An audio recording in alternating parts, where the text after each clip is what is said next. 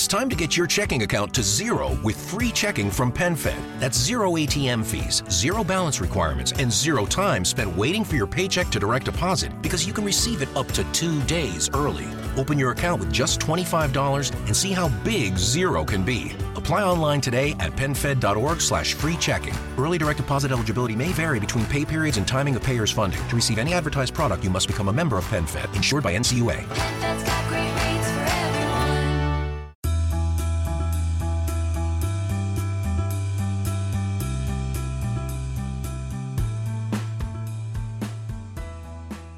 ¿Alguna vez han preguntado cómo invertir en inmuebles sin dinero? El día de hoy tenemos un invitado muy especial, tenemos al gran Carlos Davis, que es un experto en bienes raíces, tiene un canal de YouTube con más de 500 mil seguidores donde les enseña a todos a invertir en bienes raíces. Así que prepárense que hoy se viene un episodio increíble.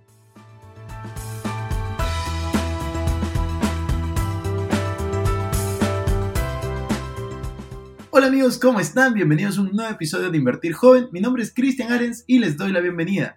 Este podcast tiene como objetivo principal darte las mejores herramientas y los mejores tips para que aprendas a manejar tu dinero.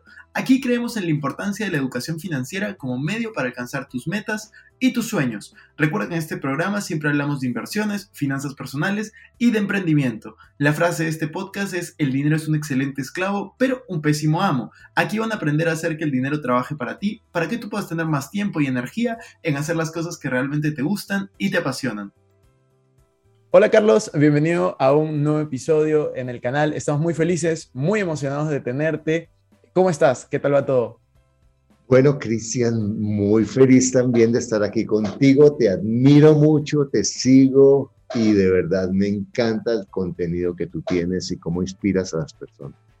Yo de verdad agradezco muchísimo esas palabras y tú sabes que esa admiración es mutua. Yo admiro mucho lo que vienes realizando en, en, YouTube en tus diferentes plataformas. Has enseñado a miles o millones ya de personas a invertir en inmuebles. Y hoy justo nos toca un tema que creo que va a ser interesante para todos y es cómo comenzar a invertir en inmuebles sin dinero. Porque eso es algo que a mí me pasó cuando tenía 19, 20 años que quería invertir en inmuebles, pero veía los montos de 100 mil, 200 mil, 300 mil dólares y los veía tan lejanos que yo decía, nunca en mi vida voy a poder invertir en eso. Así que ese es el tema ¿Cómo invertir en inmuebles sin dinero? ¿Qué, qué, opinas de eso, Carlos? ¿Cómo empezaste tú, por ejemplo? Bueno, yo como buen viejo he empezado como 50 veces.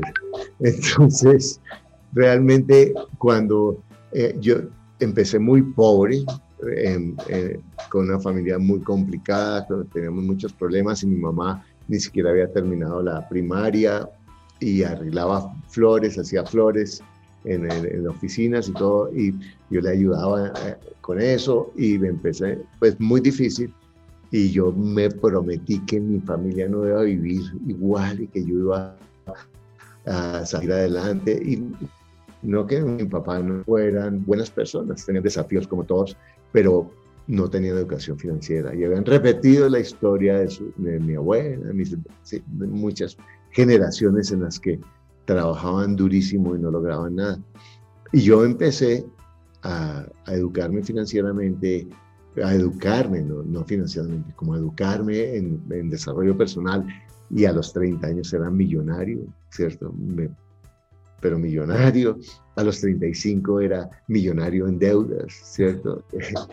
Tenía, yo debía cuando yo tenía 35 años debía 2 millones de dólares. Imagínate, yo tengo 67. O sea, si ahora 2 millones de dólares es plata, imagínate lo que era 2 millones de dólares hace 37 años en Colombia. Pues porque Estados Unidos siempre es plata. En Colombia, cuando un negocio grande era, no sé, 5 millones, era absurdo. Pero y trabajé, me fue muy bien porque yo era un emprendedor y quería sacar todo adelante, pero mi mamá me decía que yo era un genio para ganar y un bruto para guardar. Entonces, siempre ganaba plata y siempre perdía todo, gastaba más de lo que ganaba. Cuando llegué a los 60 años, hoy tengo 67, me encontré con 20 mil dólares en el banco después de haber ganado millones de dólares.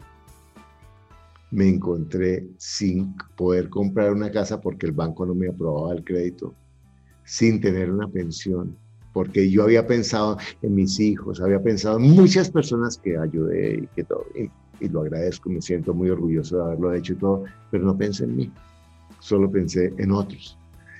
Y, y eso pues fue muy fuerte para mí, yo no quería vivir de mis hijos, pues, no quería, porque no era justo para ellos, ¿cierto? No, que ellos no lo fueran a hacer o que fuera, pero yo no quería ni siquiera contemplar esa oportunidad. Y no fue mi inteligencia ni mi sabiduría, porque, ay, no, es que he sido tan bruto tanto tiempo en mi vida que solo me quedó la salida de aprender y salir adelante porque ya se me estaban acabando las balas, solo me quedaba una. Y entonces decidí aplicar lo que había aprendido y había leído y compré una casa que, que junto al lago, que era la casa vecina, financiada por el dueño, con un 5% de cuota inicial, con un 40% de descuento, ¿cierto?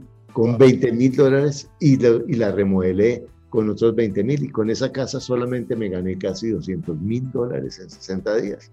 Y ahí empecé y después aprendí que lo podía hacer, como que yo lo tenía y todos tenemos muchos recursos que nos pueden ayudar a la vuelta y compré cuatro casas en pésimo estado me fue terrible, terrible, terrible eso. Las compré, las remodelé eh, y, me tomé uno de esos cursos de no, es que, que usted y usted organiza sus casas y hace la construcción. Yo no tenía ni idea de eso y todo sonaba tan bonito. Y contraté a todos los ladrones, drogadictos de la cuadra, todos los del pueblo que necesitaban, los drogadictos que necesitaban su dosis iban a trabajar para mí y yo los contrataba. Bueno, eso fue un desastre. Pero aprendí de eso y empecé a crecer financieramente y a crecer el portafolio. Y en cinco años, pues ya tengo, pues con mi esposa, eso sin ella no hubiera podido hacer nada, la, un, retiro bastante cómodo, ¿cierto? Y nos ha ido muy bien. Y eso aplicando estos conceptos que hemos enseñado de empezar de cero. Y justamente empezando de cero, tú, bueno, empezaste con 20 mil dólares ahora y con todos los conceptos que ya tenías que me parece clave, y de hecho eso es lo que enseñas en, en tu canal de YouTube, pero una persona, hay muchas personas jóvenes que quieren invertir en bienes raíces. Luego por experiencia en mi canal, cuando he sacado los videos de cuando compré un inmueble, han tenido muchas vistas, pero tú eres el especialista aquí, Carlos. ¿Qué le recomendarías a alguien que recién quiere, quiere empezar, joven, probablemente recién en 20, 30 años, eh, que no tiene mucho dinero, ¿cómo podría involucrarse en el mundo de los bienes raíces? Bueno, el primer paradigma que hay que romper es ese que tú mencionabas, que todos lo tenemos, es, se necesita mucho dinero para empezar a bienes raíces. Entonces es como, es el círculo vicioso, ¿cierto? Yo no ahorro para comprar bienes raíces porque necesita mucho dinero, pero no compro bienes raíces porque no ahorro, ¿cierto? Entonces, lo primero es decidir es realmente decidir que voy a comprar bien raíz. Y cuando yo tomo una decisión, empiezo a, a, encontrar soluciones. Yo tengo en la mente ese sistema reticular que me va ayudando a encontrar todo lo que necesito, todo lo que la mente funciona porque yo tengo miedos o porque yo tengo metas. Yo tengo miedos, es, que me vayan a robar, yo temo que no vaya a ser exitoso. Yo temo que me va a enfermar y entonces empiezo a encontrar cosas para cuidarme esos miedos, pero cuando yo quiero cosas, yo quiero conseguir ese trabajo, yo quiero conseguir eh, esa, esa novia o ese novio, yo quiero conseguir viajar al otro país, entonces empiezo a encontrar las, los recursos que tengo en mi medio que no veía, es como un GPS que entre todas las cuadras me busca el camino para hacerlo. Entonces lo primero es decidir, y cuando yo decido, lo primero que voy a decir es, bueno, pero ¿cómo voy a, empezar a ahorrar si yo tengo un presupuesto totalmente desordenado? Entonces, es nadie, mira, cuando yo oigo a los muchachos y a las personas en general hablando de emprendimiento, yo les digo, el primer emprendimiento que tú tienes son tus finanzas personales. Si tú no tienes tus finanzas personales, como a mí me pasó, que yo ganaba millones de dólares. Mira, yo ganaba mucho dinero. En 1900, en, 1988, 89, yo tenía meses de 20 mil, 30 mil, 40 mil dólares. Y todo el automóvil, último modelo, los viajes. Yo tenía la mentalidad de entre más gane, entre más, pues, entre más, si yo necesito gastar, pues yo gano más, porque eh, ese era mi, mi, pensamiento. Y es, y es ese círculo vicioso que creamos de gano más, gasto más y no, y no organizo mis finanzas. Entonces, puede ser que me vaya bien en un emprendimiento, pero si yo no organizo mis finanzas personales, ¿qué va a pasar? Primero, no, seas, no voy a aprender a hacer los números para mi negocio.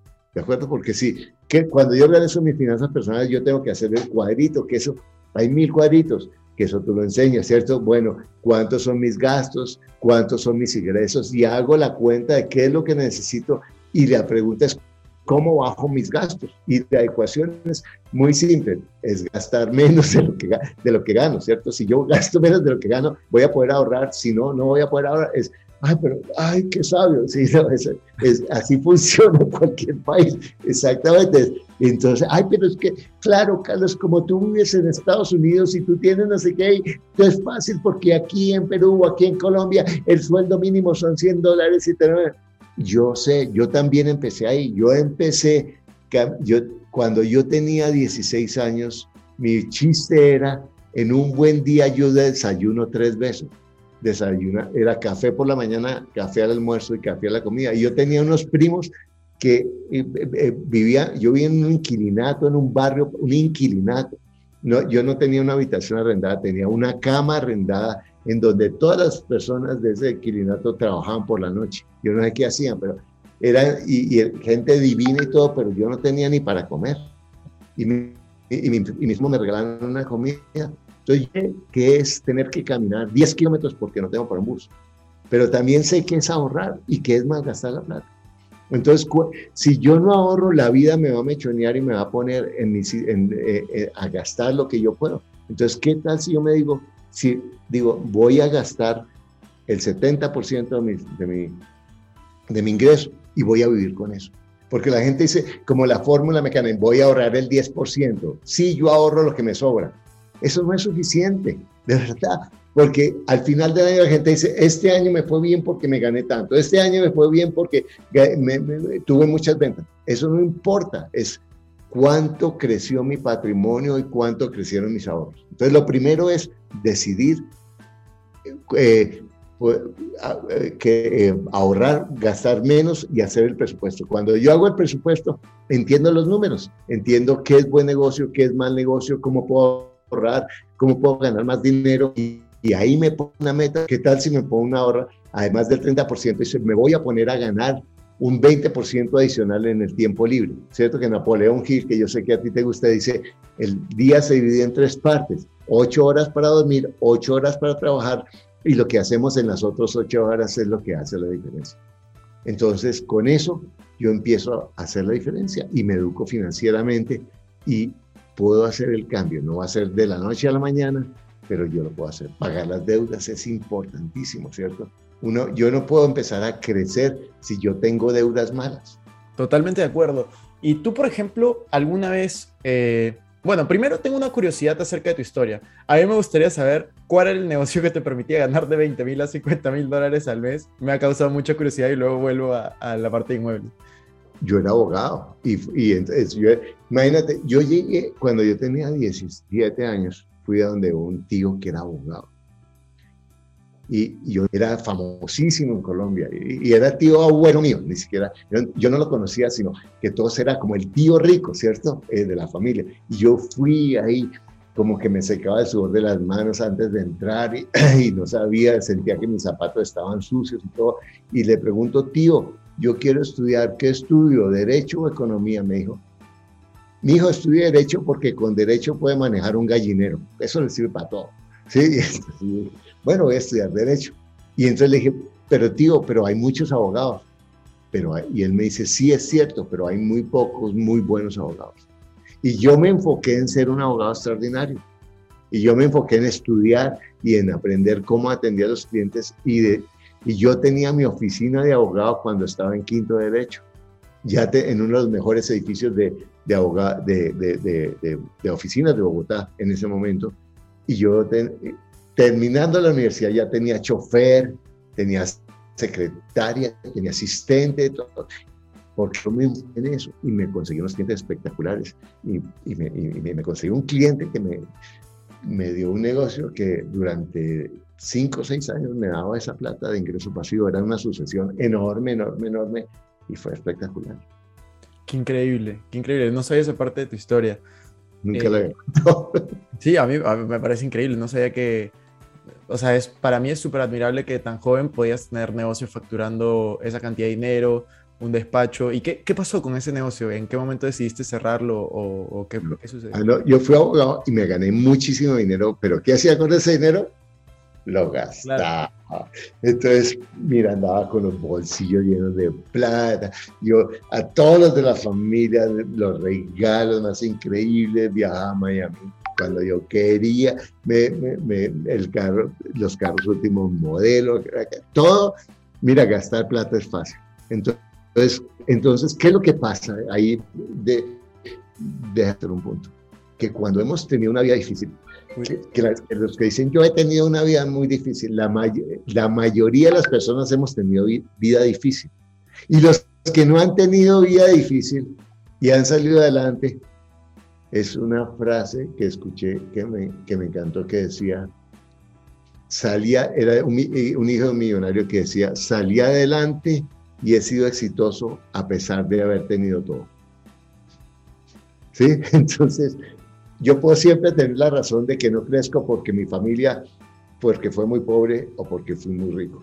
Entonces, eso es lo que a mí me ha ayudado, es como decidir salir adelante y, cuando yo decía, he sufrido mucho y no eh, me merezco esta buena vida, esa era mi razón para malgastar la plata. Porque yo decía, ya sufrimos mucho, ya es justo que me, me, me dé buena vida. Entonces nunca pensé en el futuro.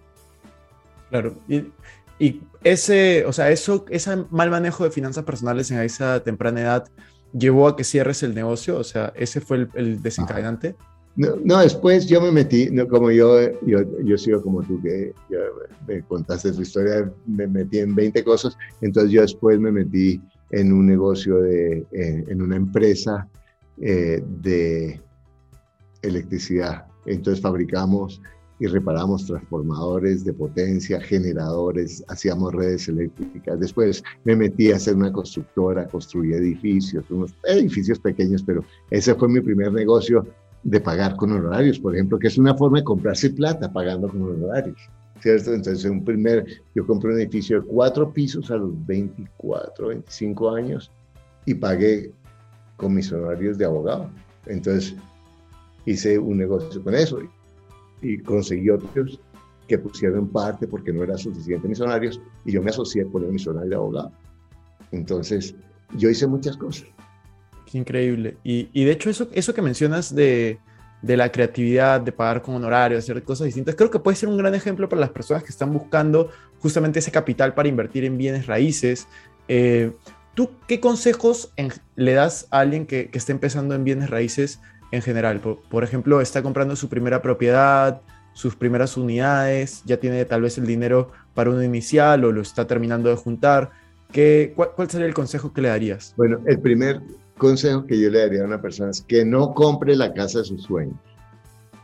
La casa de sus sueños es la casa de las pesadillas para muchas personas, porque es la casa de la apariencia. Entonces, yo le diría a las personas que compren como si fuera negocio, así, así vayan a vivir allá. ¿cierto? Por ejemplo, que se aseguren que la, que la cuota hipoteca se pague con la renta. Eso es lo primero que tienes que, que que la cuota de la hipoteca se pague por la renta, que sea fácil de arrendar, que sea fácil de vender, que lo haga como un negocio, que si por cualquier razón yo no puedo vivir ahí, la, no tenga que vender la propiedad, sino que se pueda arrendar. Por ejemplo, hay un error que yo veo mucho en los jóvenes y es que unen los, los ingresos de los dos para comprar una propiedad. Entonces van al banco y entre los dos compran la propiedad y eso lo que hace es que si uno de los dos pierde el trabajo, la familia queda quebrada, les toca regalar la propiedad. Entonces hacerlo como un negocio. Eh, eso, cuando las personas mueren, el 95% de las personas, su activo más grande cuando mueren en su casa. Es porque y no han comprado más porque no se han educado financieramente. Yo puedes, tú puedes comprar una al año. Entonces, lo primero es mirarlo como un negocio. Totalmente de acuerdo con lo que dices. Y de hecho hay muchas personas que tienen miedo de vivir en un departamento, en una casa alquilada, pero no tienen miedo de poner todos los ahorros de toda su vida y la deuda de su vida en, en, un inmueble, ¿no? A mí, a mí eso me parece sorprendente porque yo, yo creo que una de las, de las grandes mentiras que, que, existen en la sociedad es justamente que tu mejor inversión es eh, tu casa, ¿no? Porque al final terminas endeudado por algo que no te genera nada y como dice también Kiyosaki, es una, es una deuda mala. Yo, yo vivo en un piso alquilado, en un departamento alquilado pese a que tengo dos inmuebles y yo probablemente en los siguientes años siga viviendo en lugares alquilados por varios motivos, pero entre ellos es porque prefiero separar mi vida personal de las inversiones ahora mismo, ¿no? Eh, pero fíjate, pero permíteme, porque esa es una, eso, eso es algo también que hay, hay formas de mirarlo. Y es, por ejemplo, si yo compro un apartamento y yo voy, es muy grande para mí, y yo arriendo habitaciones, puedo vivir gratis. ¿Cierto? Entonces, por ejemplo, muchos muchachos pueden empezar a comprar su propiedad y arrendar habitaciones y hacer co-living. En vez de rentar la habitación, la, pagan y, y, la misma renta les va a pagar la hipoteca. Y después, ah, no, es que me gustó otra. Pues entonces voy a la siguiente. ¿Cuántos muchachos han comprado propiedades junto a la universidad o los padres? Y arrendando las habitaciones al, al final de la universidad de los cinco años tienen un patrimonio. Yo, yo tengo un podcast de una muchacha, se llama Ángela, salvadoreña. Ella, campesina, llegó a, a, a, Salvador y ella eh, empezó a vivir en, una, en, una, en una habitación estudiantil y después dijo, no, pero esto está muy, muy bueno el negocio. Y el novio estaba trabajando en, creo que en Nueva York y entre los dos se unieron y, se consiguieron un poquito de plata y, y, convencieron a una de las señoras de, esas cuadras que les casa. Esa muchacha de 17 años y empezó a arrendar habitaciones. Y ahora, en este momento ya tiene como 26 o 27 años y esa muchacha tiene por lo menos 40, 50 propiedades. Pero no solo eso, se fue a Nueva York y aprendiendo lo mismo, se está invirtiendo en Nueva York y manejando propiedades en Nueva York. Wow. Entonces, se necesita plata. Ella cogió su, siendo campesina, sin tener plata, sin tener experiencia, ella se convirtió y todavía vive en Nueva York y maneja sus habitaciones. Ella me dice, yo tengo la gente que me maneja, tiene el modelo para arreglar habitaciones. Yo tengo varios podcasts en los que hay gente que se ha vuelto millonaria arrendando habitaciones. Tengo una estudiante que cuida viejitas, una señora de edad en Milán, Italia. ¿Sí viste ese, podcast? Ese, lo vi, ese lo vi.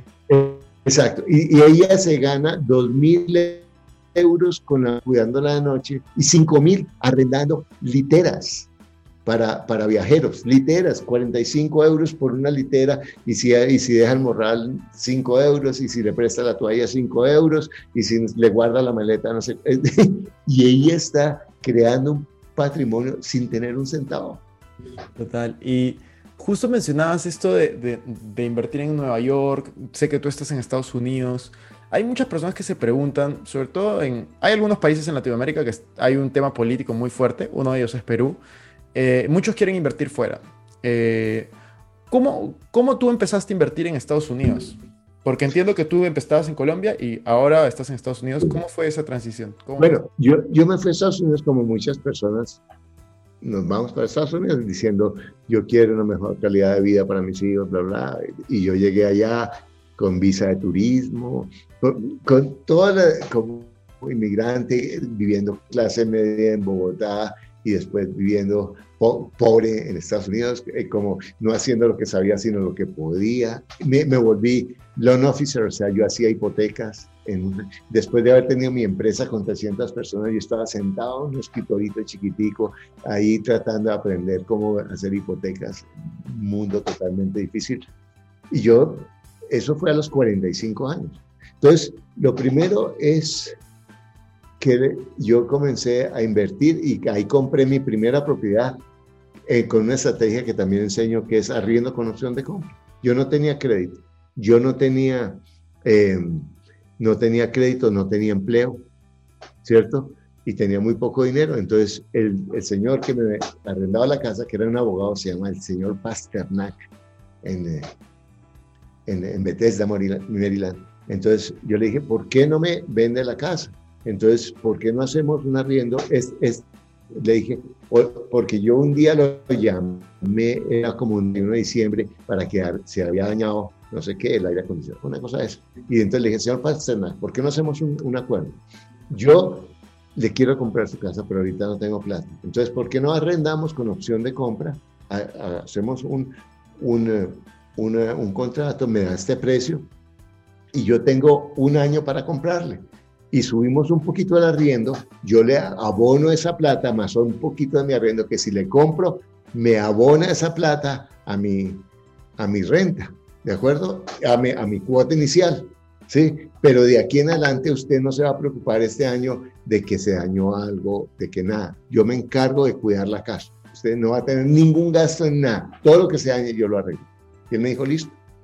Y en ese año yo construí mi crédito o con, ni siquiera construí, busqué como el crédito, que ese es otro cuento, pero busqué el crédito me, con, lo que me habían dado, con lo que había, había cuota inicial, me sirvió, me, había bueno, me sirvió para parte de la cuota inicial, completé un poquito, hice la refinanciación y me compré la casa, ¿cierto?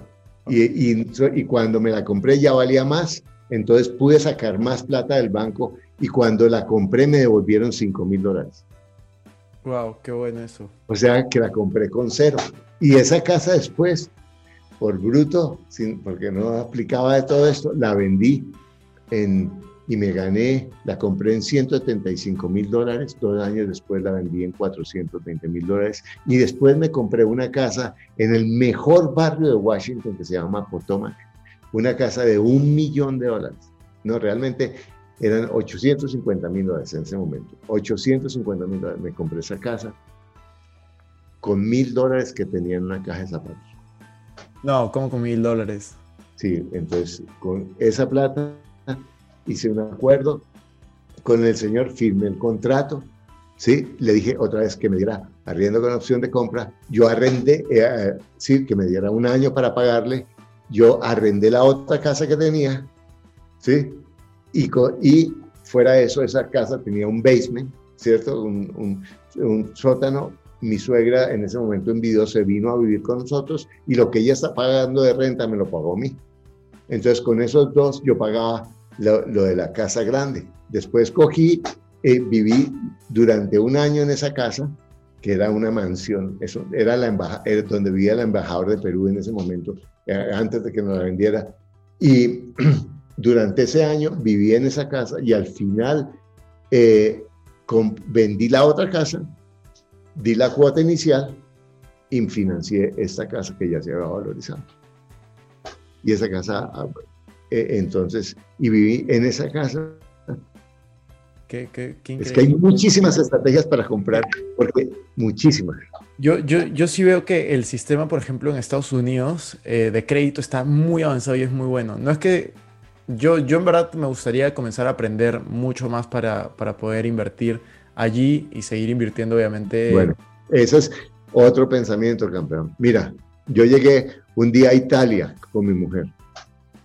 Yo no hablo italiano, hablo inglés, machacado, pero hablo inglés y hablo español.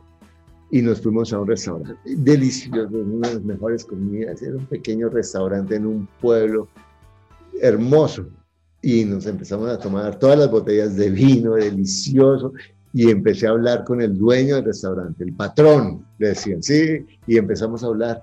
Y eh, él, él no hablaba inglés, yo no hablaba italiano, pero ah, como podíamos nos hacíamos entender y, y los, vinos ayudan, uno se puede volver a ese bilingüe. y, entonces eh, eh, le dije, oye, ¿y esta propiedad quién es? Y me dijo, no, es de alguien que la construyó, pero está vendiendo un apartamento allá. Ah, podría hablar con él, porque me gustaría verlo. Y al otro día, y al siguiente día fui y, vino el dueño y le dije, eh, habla, él tampoco habla inglés ni, ni español. Entonces ahí nos entendimos y le dije, ¿usted daría financiación del dueño? ¿Hacía cuánto me había conocido? Cinco minutos. Entonces le dije, me dijo, ¿cómo es? Le dije, no, yo le doy una cuota inicial pequeña y, le doy una hipoteca y en vez de que usted lo tenga desocupado, yo mensualmente le pago un poquito más de que los intereses del banco. Y el señor dijo, sí, me interesa, podemos hablar. O sea, yo lo hice solo por eso. Otra vez estaba en Cali, en Cali, Colombia, eh, en un Airbnb. Entonces yo estaba bajando las maletas porque nos íbamos para el aeropuerto con, mi esposa. Y yo bajando las maletas, montándolas al carro, y viene eh, eh, viene el señor handyman de, de allá que, que, arregla todas las cosas del edificio. Le digo, oiga señor, ¿aquí están vendiendo algún edificio? ¿Algún apartamento? Y me dice, sí, sí, hay un apartamento. Le dije, ¿cómo cuánto? ¿Cuánto vale? Y el señor me dijo, no sé, pero le llamo al que lo está vendiendo. Yo, no, no, no, no, porque yo ya me imaginé, uy, ahorita baja mi esposa y yo montando las maletas. Y así, bueno, por ahora se va a poner a hablar de negocios, tenemos que irnos para el aeropuerto, todo eso. Y el señor fue y llamó al señor dueño del apartamento.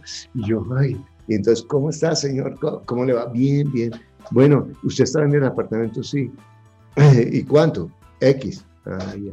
Le digo, mire, señor, yo no vivo acá, vivo en Estados Unidos, pero usted, si yo le doy una cuota inicial, usted estaría dispuesto a una financiación de la hipoteca por unos años.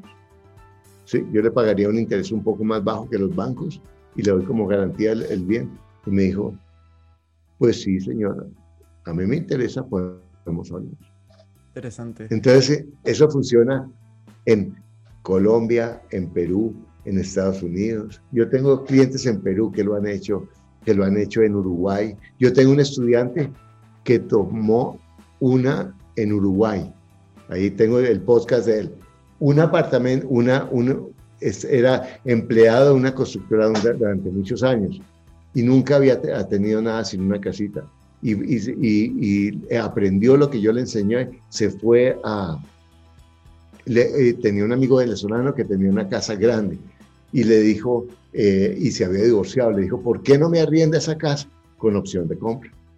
Y una casa con un lote grande. Y se la arrendó. Y, y, el señor empezó a pagar la misma renta que pagaba en la otra casa que le pagaba la empresa. O sea, la empresa le pagaba esa renta. Y él hizo el acuerdo con el amigo, dividió, tomó la, la, la quinta, la parte de la casa, la arrendaba para eventos y le ganaba dinero y tomaron la parte del terreno, lo dieron en lotes y él se va a ganar aproximadamente millón y medio de dólares con eso. Wow. Ahí está el podcast. Increíble, voy a, voy a, voy a verlo. Me parece súper interesante todas esas técnicas y de hecho hay mucho por aprender en inmuebles. Este, este episodio creo que va a quedar un poquito corto. Hay que, hay que ver de, de sacar otro de, de, con más información. Pero hay dos preguntas que a mí me gusta siempre hacer, que se las hago a todas las personas que invito eh, a mi podcast y realmente quiero, quiero hacértelas, Carlos. Así que la primera es una pregunta que, que justo el otro día estábamos conversando. Bueno, hace, hace un rato estábamos conversando y es acerca del fracaso. ¿Qué significa para ti el fracaso? Me gustaría, me gustaría que la gente que te escuche sepa, sepa eso. Bueno, yo, yo tengo un, concepto que lo tomé de los sufis, que son milenarios, visión de la vida que se llama la boca la casa, que es la mente, ¿cierto? Eh, algunos le dicen de, monkey mind, ¿cierto? Que es como todo ese pensamiento que tenemos. Y obviamente que cuando las cosas no salen como yo espero, puedo calificarlas como fracaso. Pero en últimas, el fracaso realmente es un concepto. El fracaso es una definición que nos limita mucho. El, fracaso es el camino. No hay nada que uno pueda hacer en la vida en la que no fracase, ¿cierto? Si yo quiero conquistar a la muchacha o al muchacho y, tengo eh, que, llamarla o llamarlo varias veces para, para, para que, que, se establece la razón. Entonces, cada vez que no me contesta, cada vez que me dice que no es un fracaso, si yo voy a empezar un negocio y si no me sale el primer cliente, es un fracaso. O sea, los fracasos son conceptos, entonces es tomar todo lo que yo hago como una experiencia, aprender qué es lo que yo tengo que hacer y seguir adelante. O sea, realmente el fracaso es un pensamiento, porque el fracaso, si yo lo miro como es, o le doy otra definición, es uno de los tesoros más grandes. Mira, yo creo que las los éxitos más grandes que hemos tenido las personas no es cuando nos hemos sentido exitosos, sino cuando nos hemos sentido fracasados. ¿Cierto? Cuando uno se siente como una cucaracha muerta, ¿cierto? Aplastada, que cuando dicen, ah, es que yo no salgo adelante porque tengo muy baja autoestima, tengo depresión, eso es falta de determinación. ¿cierto? Yo no estoy hablando de los que están clínicamente, estoy hablando de que, de que ahora todo el mundo está deprimido, ¿eh? eso. Es decir, mira, yo no me aguanto más, eh, como cuando yo decía a los 60 años, no me aguanto más esta situación, voy a salir adelante y voy a cambiar mi vida. El fracaso es un pensamiento. Buenísimo. Y la otra pregunta que yo te quería hacer, Carlos, es, ¿cómo es que tú inviertes tu dinero? ¿Cómo tienes tú dividido tus, tus inversiones? Si es solo en inmuebles, cuántas tienes, bueno, mira, el mayor detalle que puedas. Bueno, ahorita en inmuebles tenemos aproximadamente 40 puertas, ¿sí? Empezamos. Yo tengo 67 años, en 7 años. Tenemos una, eh, y estamos organizando el portafolio. Y yo creo que en, un, ya casi en un año voy a, voy a bajar mi inversión en bienes raíces y estoy aprendiendo a invertir en la bolsa, ¿cierto? Porque tenemos liquidez y queremos diversificar, ¿cierto? Entonces, pero yo quiero hacerlo bien, yo no quiero. Yo perdí plata en la bolsa porque lo hice mal y quiero eh, invertir. Yo tengo un hijo que, que maneja un portafolio muy grande de, en una empresa muy grande, como de 3.500 millones de dólares, y él, seguramente con él voy a empezar a aprender, pero realmente me quiero diversificar con eso. Buenísimo. ¿Y de esas 40 puertas que tienes, todas están en Estados Unidos? Tengo un par de propiedades en Colombia, pero ahorita yo creo que las voy a vender porque yo vivo en Estados Unidos. Una de las cosas que yo le aconsejo a la gente es que invierta en donde vive, a un máximo a una hora de donde vive. Sí, no, yo, yo, yo estoy de acuerdo con eso. Yo, de hecho, los dos inmuebles que compré los compré a menos, menos de 10 minutos caminando de, de la casa de mis padres, que era donde estaba. Eh, y bueno, ahora sí estoy lejos, pero están, están ahí al costado de, mis padres para que cualquier cosa lo puedan, lo puedan ver y tengo que ver. Y porque tú vas, a vivir, tú, vas a vivir en Lima, entonces realmente eh, eh, estás saliendo de tu país por una cosa temporal. Realmente ese es tu, tu, tu, domicilio. Sí, totalmente. Carlos, ya para terminar este, este, este episodio, quería, quería preguntarte, ya es la última pregunta, ¿qué consejo le darías a las personas jóvenes que, te escuchan? La mayoría de mi audiencia tiene entre 20 y 40 años. ¿Qué consejo les podrías decir o qué te hubiera gustado a ti que te digan cuando estabas en esa edad eh, y que tú podrías transmitir a toda la audiencia en este momento? Bueno, el primero es, iba a ser así como un poco fuerte, pero yo sé que es poderoso, es, yo no puedo crecer si me siento víctima. Si yo siento que yo soy pobre o estoy mal por mi pareja, por los políticos, por mi país, por todo eso, son disculpas. Yo, la única razón, todo me afecta, todas las circunstancias me afectan. Que mis padres, que las circunstancias, que donde nací, todo eso no lo controlo y me afecta. Pero lo que tengo siempre y todos tenemos es el tiempo, el tiempo, cómo uso mi tiempo y la actitud para hacerlo.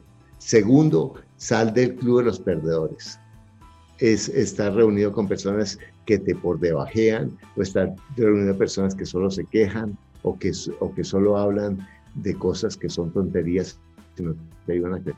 Yo siempre he buscado amigos que son más exitosos que yo para aprender de ellos. Y tercero, educar. Realmente es las personas que están haciendo, eh, viendo este video se están educando. Te felicito porque eso es un uso inteligente de tu tiempo. Invierte en mentores como tú, ¿cierto? Que, que, que son personas que que te, les van a ayudar a dar pasos en forma mucho más rápida y sobre todo mucho más económica.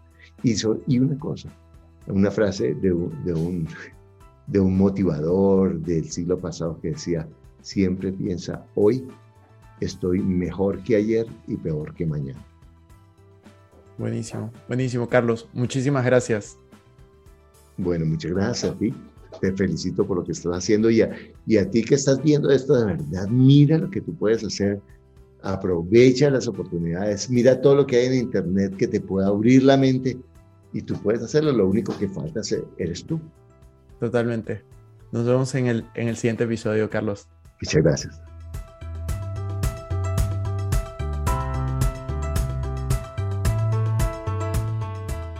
Bueno amigos, eso fue todo por este episodio. No me quiero ir sin antes invitarte a que te suscribas a mi canal de YouTube. Me puedes encontrar como Cristian Arens, también a que me sigas en Instagram como Arens Cristian y que te unas a todos nuestros grupos gratuitos que van a estar en la descripción.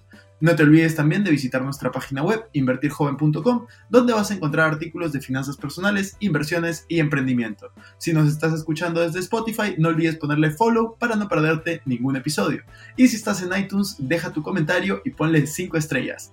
Sería genial también que puedas compartir este episodio para ayudar a más personas. Gracias por estar aquí, conmigo es hasta la próxima semana y recuerda que la frase de este programa es el dinero es un excelente esclavo, pero un pésimo amo. Hasta la próxima.